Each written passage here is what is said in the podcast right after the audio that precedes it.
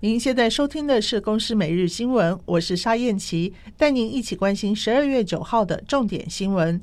涉嫌开枪夺走新店一名贸易商性命的黄姓嫌犯，犯案后不到六个小时，立刻搭机潜逃中国厦门。在两岸合作之下，昨天被遣返回台。不过，黄姓嫌犯下机之后癫痫发作，直接在刑事局除暴特勤队的押解下搭救护车送医治疗。刑事局副局长李文章说：“根据我们的了解，嫌犯确实是有癫痫的情形。”那刚刚的情况就是癫痫发作，然后由 CDC 的人员做专业的评估，认为必须以救护车接受接接付到附近的医院。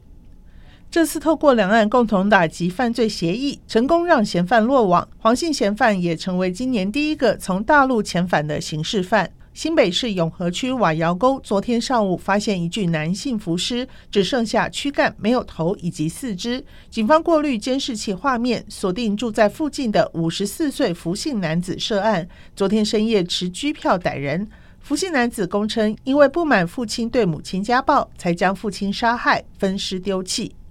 德国国会八号选出新任总理，由九月率领社民党赢得大选的肖兹。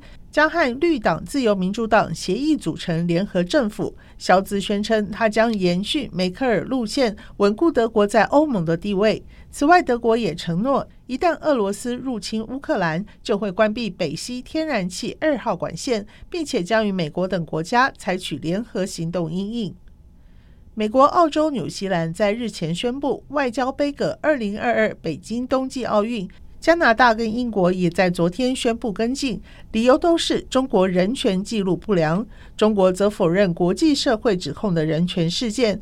对于美国率先宣布外交抵制北京冬奥，中国曾表示这些官员来与不来，没有人会在意。国际奥会依政治中立的立场不予干预。主席巴赫承诺持续关心彭帅。以上由公式新闻制作，谢谢您的收听。